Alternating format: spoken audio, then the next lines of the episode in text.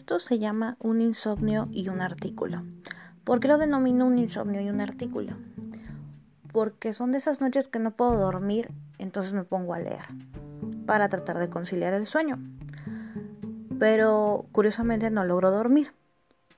Al contrario, estoy más despierta y logro activar y sobre todo concentrar eh, la información de lo que me encuentro leyendo en este momento. Pero bueno, eh, les comparto precisamente en este tiempo de pandemia derivado al coronavirus. Inclusive estoy preparando una serie de contenidos debido a que la creatividad no sé a dónde se me fue. Entonces, eh, ahorita estamos haciendo esto que se llama un insomnio, un artículo. Entonces parece que por ahí va fluyendo la creatividad. Muy bonitas madrugadas o independientemente de la hora en la que me estén escuchando. Mi nombre es Lucero Miranda y pues mm, les voy a compartir. Ahora es el primer podcast que se llama así, el primer podcast denominado Un insomnio, un artículo. Soy una coleccionista acérrima de las revistas Algarabía y me atrevo a citar Algarabía porque se me haría una imprudencia hablar de un artículo sin citar la fuente, sin citar la editorial y sin citar a la persona que escribe el artículo. Y precisamente en esas situaciones extrañas de que estoy acomodando mis libros, se cae este, esta revista y dije, bueno, es como cuando al azar que voy a leer, ¿no? Entonces, de algarabía tópicos, sexo, censura y cine. Entonces, pues soy aparte una cinéfila empedernida, aparte de una lectora empedernida. Y me encontré este artículo. Imágenes sexuales en el cine. ¿Dónde comienza la transgresión y dónde acaba la pornografía? Para empezar, hablemos de una reflexión. Todos los seres humanos somos seres eminentemente sexuales, por ende la reproducción y por ende estamos aquí, por una acción meramente sexual.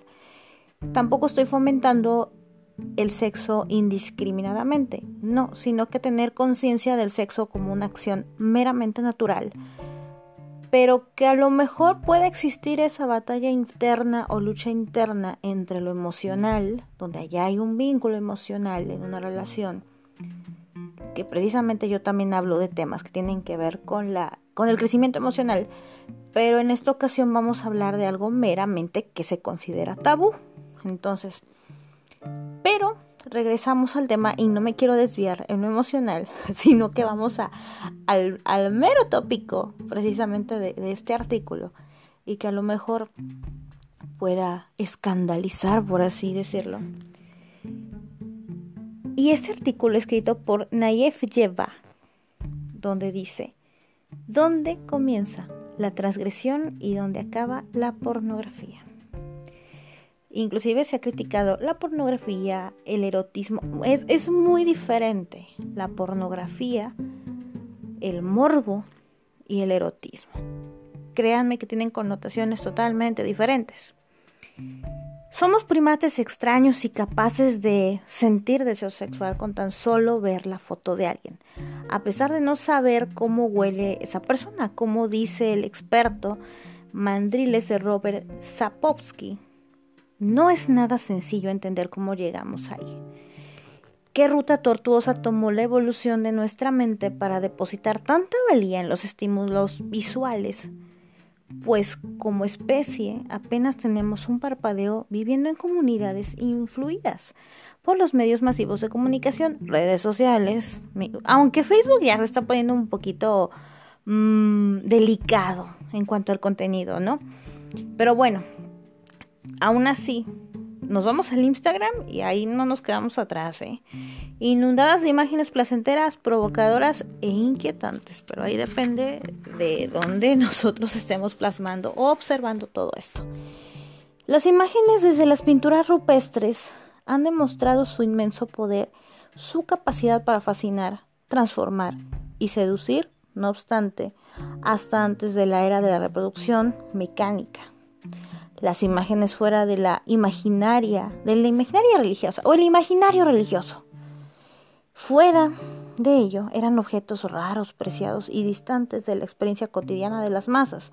A partir de la aparición de la imprenta, cada innovación tecnológica en materia de medios de reproducción que ha conducido en nuestras experiencias desde el libro de y los panfletos y las postales hasta la web, pasando por la fotografía, el cine, el video y muchos otros medios pasajeros y menos prestigiosos.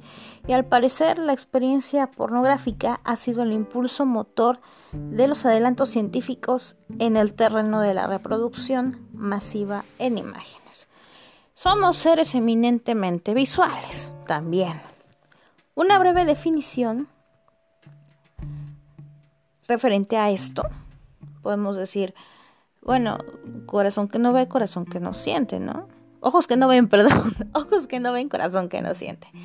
Y, y cabe destacar esto, ¿no? Pero continuamos precisamente con el artículo que refiere también antes de empezar a contar su historia.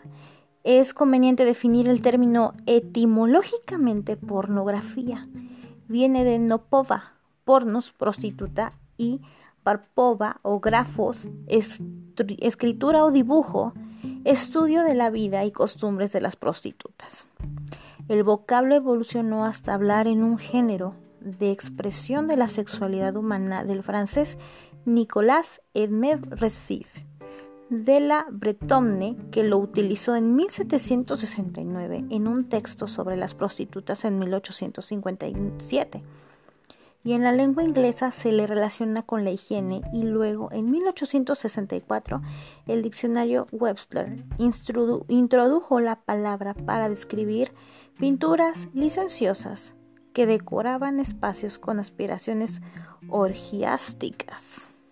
El español en español, la Real Academia Española la introdujo en 1899 con tres distintas acepciones que se mantuvieron hasta 1992. Tratando acerca de la prostitución, carácter obsceno de obras literarias o artísticas. Obras literarias o artísticas de ese carácter. Actualmente, la primera excepción es presentación abierta y cruda del sexo que busca reproducir excitación. Pero lo que no se ha dicho es que la pornografía, además de la expresión de la sexualidad, es una transposición de actividades. El llevar lo privado a lo público, es decir, lo obsceno, que es lo que está fuera de escena, la intimidad expuesta ante el ojo de lo que se desea ver. Uf, el principio de la historia. Las imágenes sexuales transgresoras llegaron al cine antes de que este género se fundara como tal en 1873.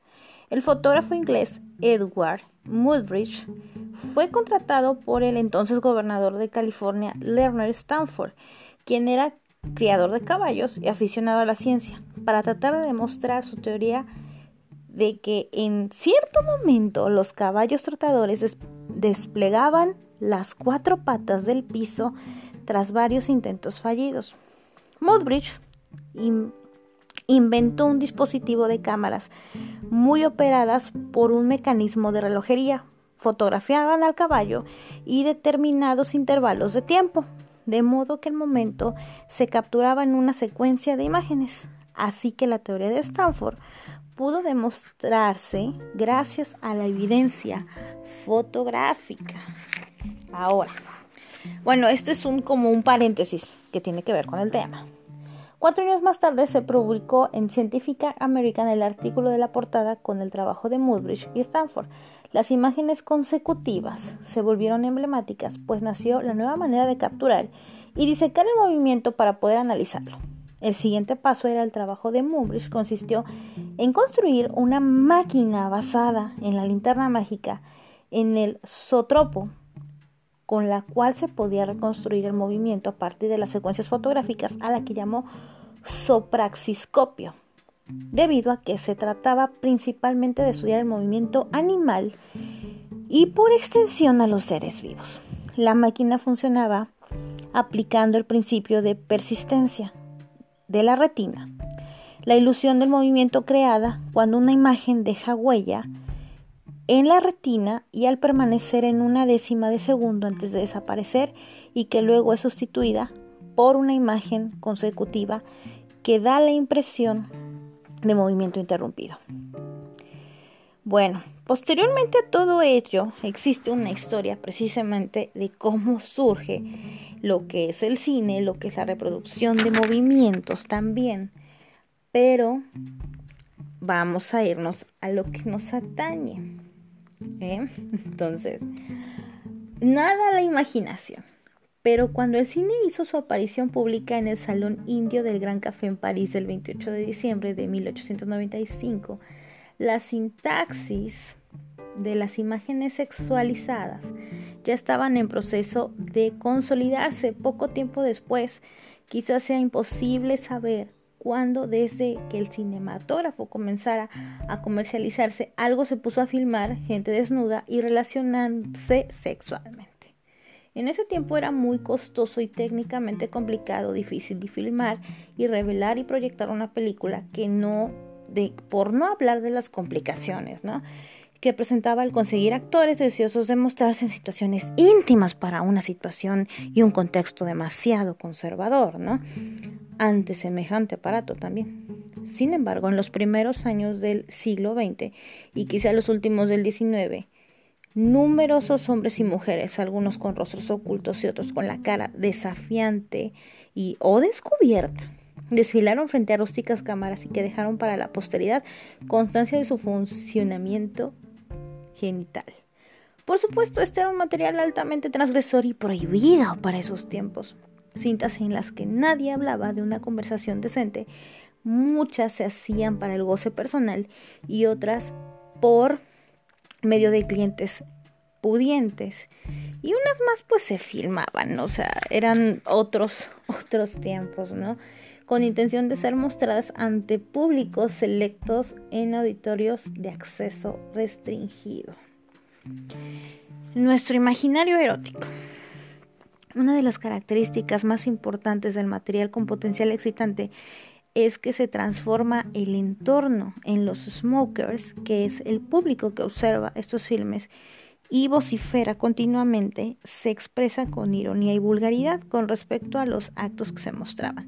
Cabe destacar que, el, el erotismo es una acción meramente sexual, como un ritual. Eso es un paréntesis.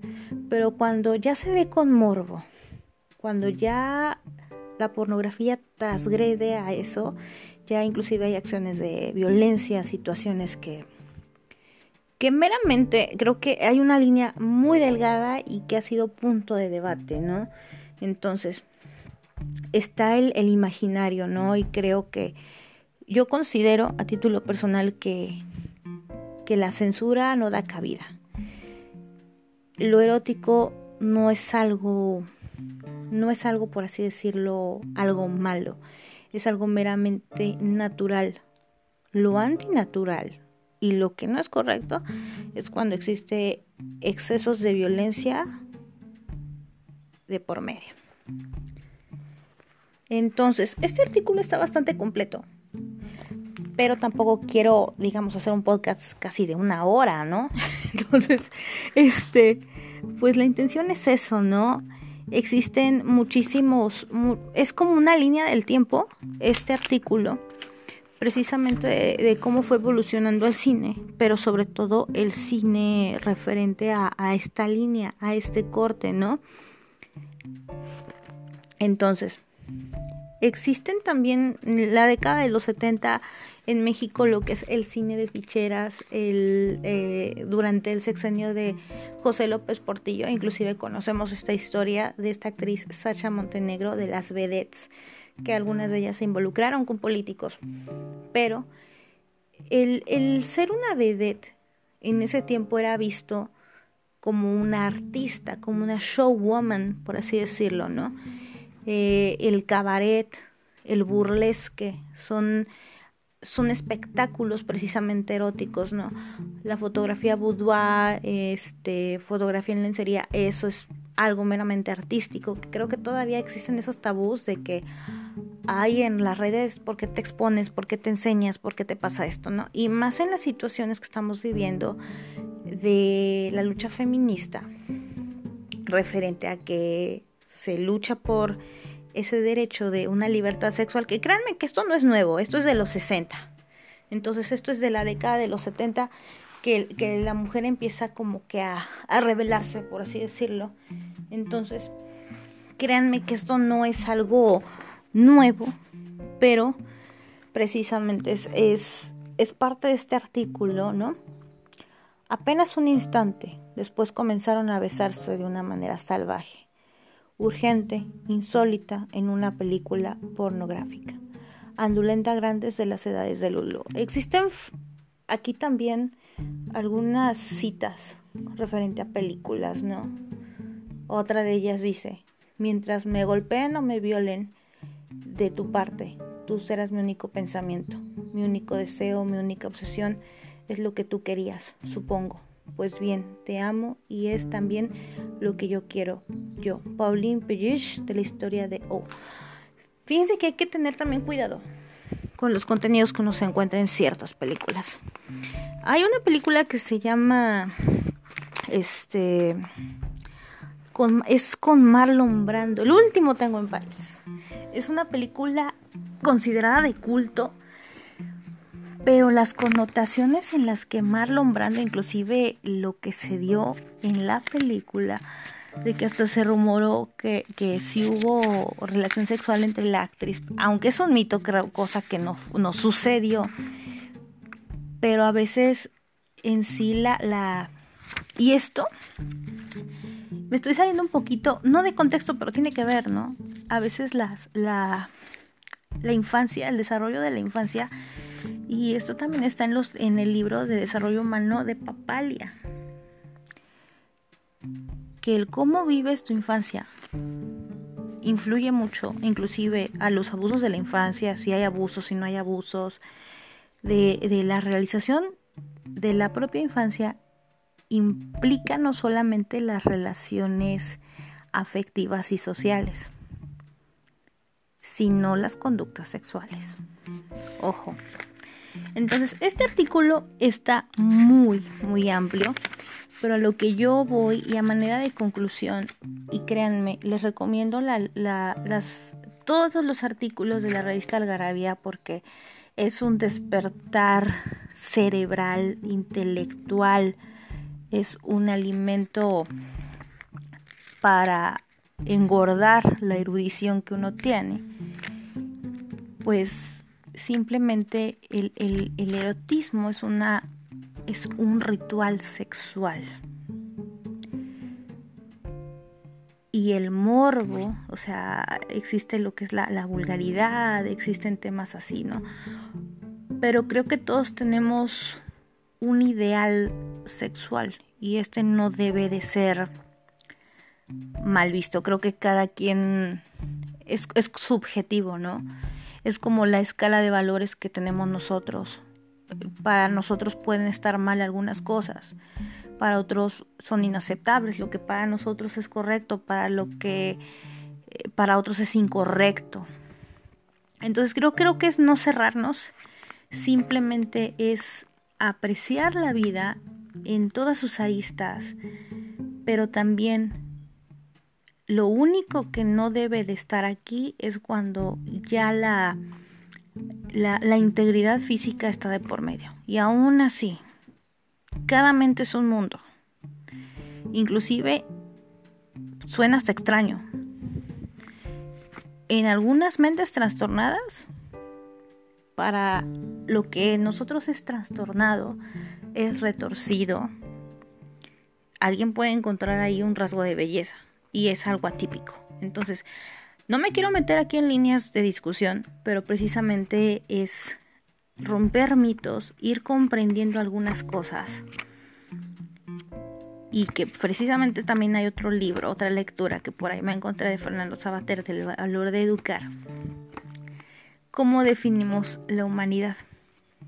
No solamente la humanidad es el género, sino el cómo te comportas en sociedad, en relación con tus sentimientos, con tus emociones, con tus sensaciones, con tus pensamientos, con tu crianza. O sea, qué maravilloso es ser parte de estas multiconexiones o multiinteracciones y sociedad del conocimiento que simplemente nos deja mucho, mucho que aprender. Que no lo sabemos todo en esta vida, pero que simplemente estamos despertando a ella.